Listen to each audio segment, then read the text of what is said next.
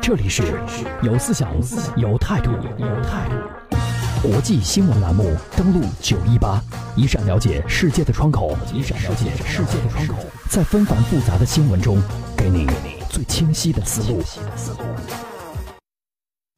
一场运动，一次竞技。登录九一八，带你去听二零一八平昌冬奥会。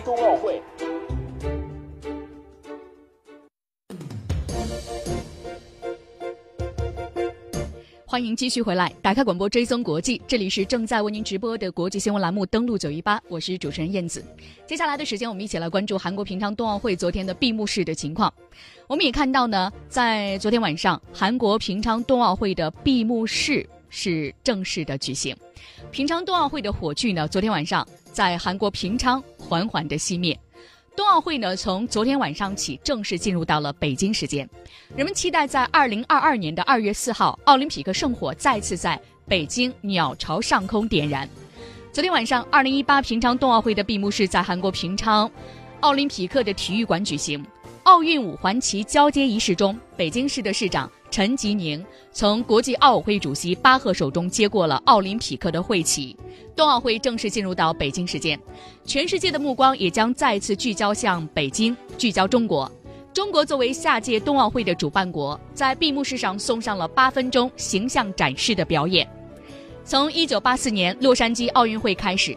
奥运会旗的交接仪式以及下届举办地形象展示表演就固定在奥运会的闭幕式举行，时长是八分钟。无论是夏奥会还是冬奥会，各主办国都非常重视这短短的八分钟的展示时间。这次北京八分钟的总导演仍旧是2004年雅典夏季奥运会闭幕式上指导北京八分钟的张艺谋，而这次的主题是2022相约北京。伴随着奥运会旗的交接，冬奥会正式进入到北京时间。中国国家主席习近平通过视频致辞，和亿万中国人民一起向全世界发出“北京二零二二”的盛情邀请。我们通过一段录音来做一个了解。平昌奥林匹克体育场座无虚席，以“展望未来”为主题的闭幕式文艺演出精彩纷呈。历经十七天紧张激烈的比赛，运动员们和现场观众共同见证奥林匹克运动的平昌之旅画上句号。闭幕式尾声，北京八分钟文艺表演将现场气氛又一次推向高潮。舞台上，二十二名中国轮滑运动员，两个由运动员扮演的熊猫信使，以及二十四个智能机器人共同演绎冰球、冰壶、滑雪等冬季运动项目。借助轮滑运动员滑出的轨迹和高科技实现的影像变化，中国结、中国龙、凤凰、高速铁路、大飞机、航天器等中国元素陆续展示，反映出中国的历史文化和时代风貌。北京冬奥会会徽、冬梦、蔚蓝的地球、孩童的笑脸、橄榄枝和梅花编织的花环等纷纷呈现，体现了中国推动构建人类命运共同体的大国担当。此时，两只熊猫信使出现在大屏幕上，他们正在中国各地收集中国人民向世界发出的诚挚邀请。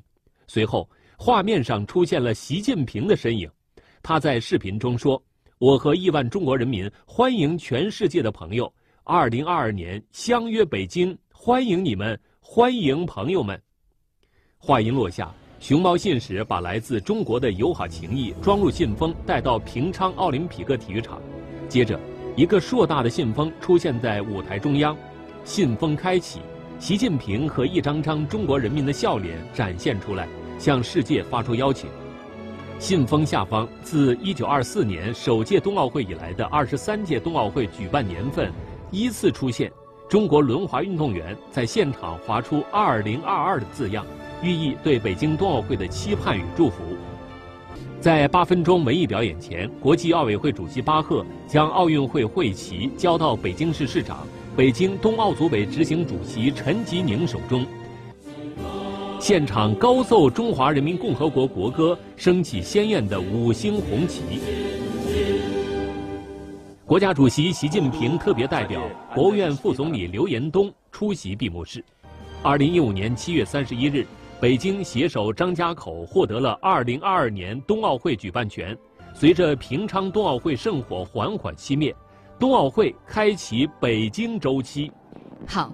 刚刚我们听过这段录音呢，来了解了一下北京八分钟节目的情况。作为这一次北京八分钟节目的导演，张艺谋也接受了央视的专访。我们来听一下他对自己指导的这八分钟有怎样的声音。表演还算满意吗？如果十分是满分的话，你会打多少分呢？呃，我觉得我们今天的演员和现场所有的技术是十分，十分，因为确确实是这样。今天我我在现场看，我觉得从机器人到演员所有的部分，这些结合的部分和滑行和完完成度来说，是最好的一次，真的是最好的一次。好，这是张艺谋呢，在接受央视记者专访的时候呢，说从技术到演员，他都能够打十分。而在昨天晚上呢，韩国平昌冬奥会的闭幕式呢，韩国方面其实也做足了准备。在这个闭幕式之后呢，冬奥会正式落下了帷幕。我们通过一段录音也来了解一下整场闭幕式的情况。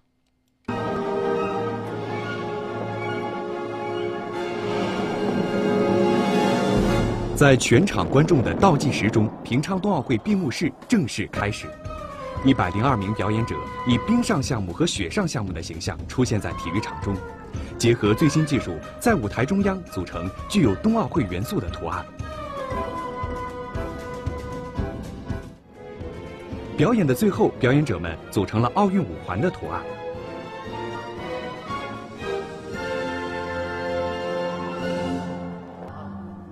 在升起本届冬奥会主办国韩国国旗和奏韩国国歌的环节之后，十三岁的韩国吉他手演奏了作曲家维瓦尔第的经典作品《四季冬》，同时配合韩国民族乐器的表演。随后，一个光塔在舞台中央亮起，代表所有人都和谐而团结地连接在一起。屏幕上展现了本届冬奥会十七天比赛精彩画面后，各国体育代表团成员先后走进体育场。在中国代表团的队伍里，本届冬奥会上获得花样滑冰双人滑银牌的中国选手隋文静和韩聪，以比赛中托举动作进场。最后入场的是朝鲜和韩国代表团。运动员入场后的文艺演出结合了现代舞和最新的媒体艺术，展示了消失的时间、人类的进步和未来的来临。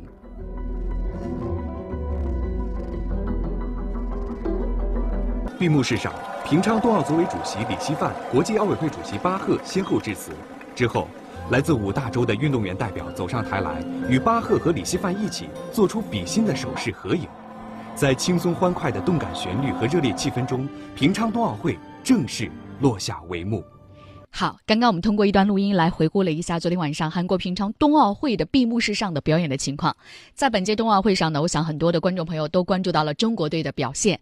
那么在现场，其实呢，在整个比赛的过程当中，有很多的事件也引发了中国网民还有全球网民的强烈的关注。那么中国队呢，最终取得的成绩其实也达到了我们预想的目标。我们通过一段录音再来回顾一下中国队的成绩。短道速滑男子项目上首次获得金牌。速度滑冰男子项目首次获得奖牌，花样滑冰男单项目取得第四名的历史最好成绩，这些成绩都是突破。突破的背后也伴随着一些不尽人意。九枚奖牌的数量和上届索契冬奥会持平，低于都灵冬奥会和温哥华冬奥会的十一枚。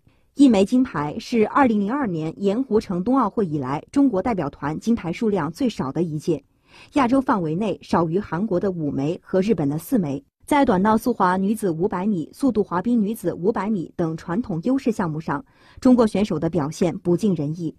另外，在高山滑雪、越野滑雪、冬季两项等基础大项上，我们和世界先进水平仍有较大差距。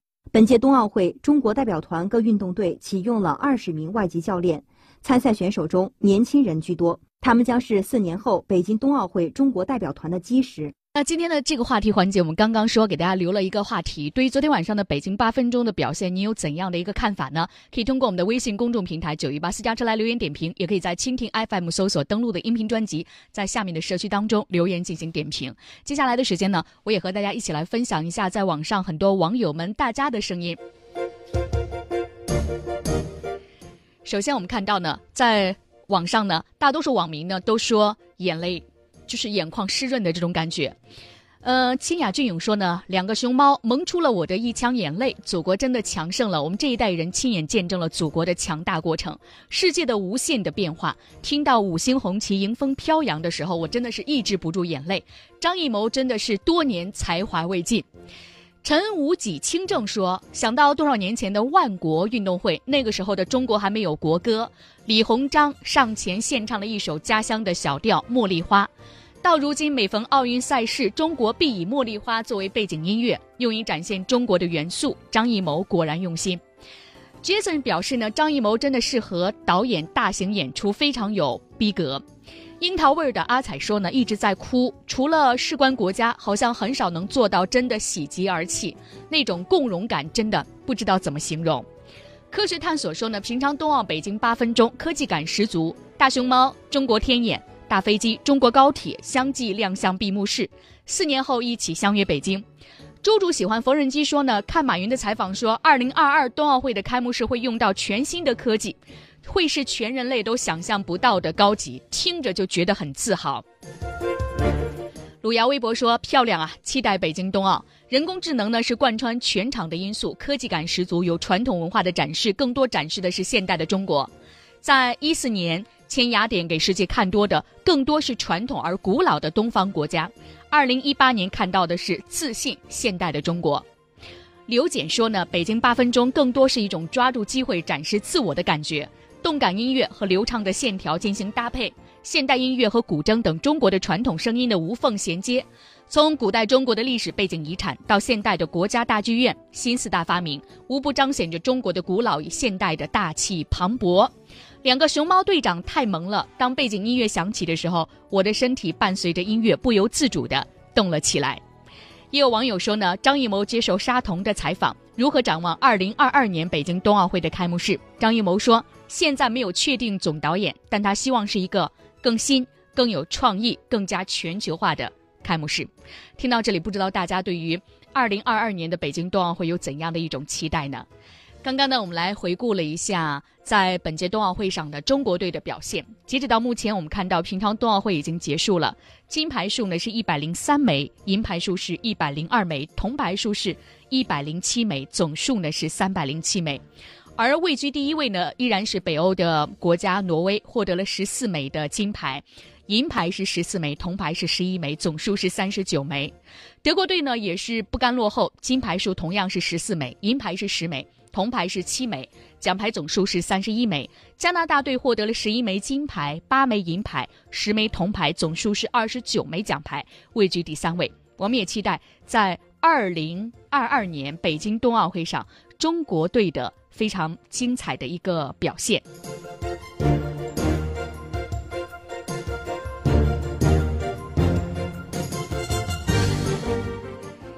平昌冬奥会呢已经是正式的结束了，那接下来呢是平昌的冬残奥会，但是在本届平昌冬奥会上呢，给大家留下更深刻印象的是韩国和朝鲜之间的非常热络的一种互动。